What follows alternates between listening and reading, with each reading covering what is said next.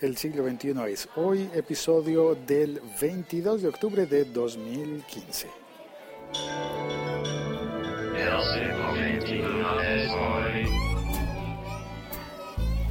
YouTube anunció ya su plataforma de videos con pago, videos de pago. Es decir, hay que pagar la suscripción para acceder a esa plataforma. Justo como se hace con, con Netflix o como se hace con HBO Go o HBO Now, depende cómo se llame en tu región. Pues eh, sí, YouTube lo anunció y estoy leyendo una nota de prensa de la BBC que cuenta cómo el servicio se va a llamar YouTube Red, YouTube rojo. Me pregunto, pero luego no era ya rojo todo, o tal vez están poniéndole un color a la manera del whisky. Yo no tomo alcohol, pero sé que hay un whisky que tiene sellos por colores, que se supone, eso oí decir alguna vez, que si pides el de sello rojo es más joven que el de sello negro y este a su vez es más joven que el de sello azul o algo por el estilo. Pues bueno, pues habría YouTube Red, que sería el YouTube de pago. El YouTube en el que tú pagarías por tener acceso a contenidos exclusivos y por tener acceso a todos los contenidos de YouTube sin publicidad. Como puedes notar, estoy grabando este episodio desde una escuela de música. Me pareció que podía ser interesante el paisaje sonoro. Espero que no te moleste, que no te perturbe. A mí normalmente las músicas siempre me gustan en todas sus, sus manifestaciones, salvo cuando son desafinadas. En ese caso no. Oír estudio, oír a, a la gente que está estudiando música y que está practicando puede ser entretenido, pero también puede ser fatigante. Depende de si lo hacen muy bien o muy mal, ¿no? Por supuesto. Pero bueno, sigamos con el tema que es YouTube Red. Se lanzará a partir del 28 de octubre, es decir, ya mismo. Y, es de. El precio es de 10 dólares en los Estados Unidos. Comienza en Estados Unidos el 28 de octubre y luego seguirá abriendo en otras partes del mundo. Este, además, este formato de YouTube va a permitir almacenar contenido para verlo sin conexión a Internet. Es decir, va a ser como los podcasts de video.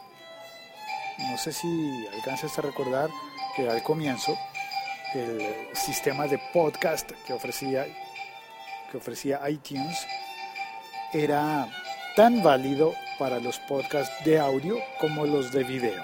De hecho, todavía hay podcasts de video, pero los que suele haber son, son como de episodios muy cortos, ¿no? muy contados, muy específicos.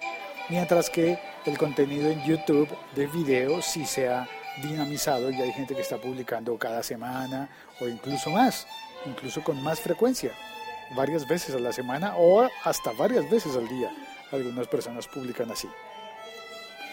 En cambio, pues los podcasts de vídeo, hay algunos famosos, ¿no? Como uno que estuvo en las listas de iTunes durante eternidades, que era el de Daft Punk, episodios de video de cuando lanzó su disco más reciente. Lo acompañan de videos y esos videos están allí publicados como podcast, pero no sé, es un poco confuso porque en ese caso de videos de música, pues ya se integrarán a la plataforma de Apple Music, ¿no? Y mira, estoy notando que esto se va a ir polarizando, porque por un lado va a estar Netflix, Hulu, va a estar HBO y, eh, y estarán los grandes gigantes de Google y de Apple compitiendo con esas plataformas.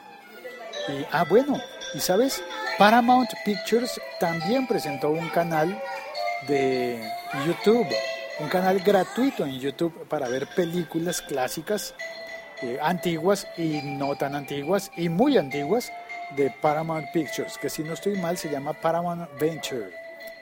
Paramount Venture. Funciona también en Estados Unidos, ¿no? Hay que estar en Estados Unidos para tener todos esos servicios primero.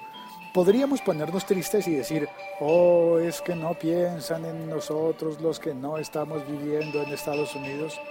pero también podríamos ver el vaso medio lleno para nosotros y es, ah, qué bien, que hagan las, las pruebas con la gente de Estados Unidos y ya cuando llegue para nosotros estarán todos los errores corregidos. Bueno, ah, bueno, otra cosa importante para el YouTube, la nueva YouTube Red dará acceso a una aplicación extra de YouTube que será YouTube Music, que va a sustituir a YouTube Music Key y con la que se podrán ver y escuchar videos musicales en la computadora, en, eh, en el ordenador por supuesto, o en el teléfono móvil o celular, con un funcionamiento similar al de Spotify o de Pandora, incluyendo el catálogo de Google Play Music. Allí están puestas las cartas sobre la mesa. La competencia sigue. La competencia entre los gigantescos Apple y Google sigue. Ahora va por los contenidos y bueno, ¿cómo va a manejarse de los contenidos? Se perfilaría entonces una gran diferencia entre los contenidos de vídeo controlados primordialmente por YouTube, aunque yo me he dado cuenta eh, recientemente de que los contenidos en video en, Facebook tienen realmente gran calidad y prestaciones importantes para las personas que suben videos. Pues bueno, YouTube entonces de Google tendría el control de la mayor participación del mercado de contenidos en video de usuarios, ciudadanos, digamos, no de cosas producidas por grandes estudios, sino de personas comunes y corrientes, como tú o como yo, diría Chaparrón de la parte, Chaparrón Bonaparte. Y, y por el otro lado, a través de iTunes y de la plataforma de podcast de iTunes, Apple sigue manteniendo el control de todo lo que tiene que ver con podcast. Yo sé que tú puedes oír el podcast en cualquier otra plataforma, yo puedo oírlos en otra plataforma, producirlos en otras plataformas, pero de alguna manera todos los motores de búsqueda de podcast están mirando a lo que hace iTunes y están tomando, me pasó que recientemente encontré que mi podcast El siglo XXI es hoy está disponible en Audioboom y yo no lo he subido a Audioboom. ¿Cómo lo obtiene Audioboom y cómo está publicando cada uno de los episodios? Pues no lo sé. Lo único que puedo asumir es que lo están tomando, están tomando el feed a través de iTunes. Como también pasa con muchas otras plataformas. Y claro, iTunes tiene un gran competidor que es Stitcher, que está jugándosela toda por ser el retador y tratar de robarle el mercado de podcast a iTunes. Vamos a ver qué ocurre con eso. Apple, el rey del contenido ciudadano en audio, entiéndase podcast, y Google, rey del contenido ciudadano en vídeo. Entiéndase, vídeos de YouTube. Es que ya uno como que ni siquiera le pone un nombre a eso, ¿no? Antiguamente eran podcasts de video. Ahora son simplemente YouTube. Es más, se dice youtuber. Conocí a un youtuber.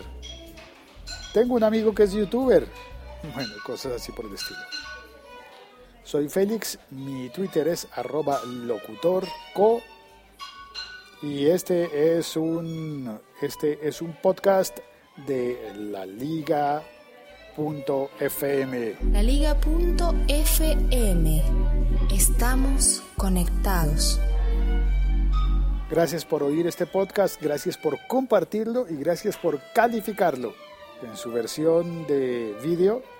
Sí, yo sé que no se ve nada, pero Está también en YouTube, está en YouTube este podcast y también está en iTunes y en todas las plataformas. Puedes calificarlo, puedes hacer una reseña o puedes darle clic en compartir. Gracias.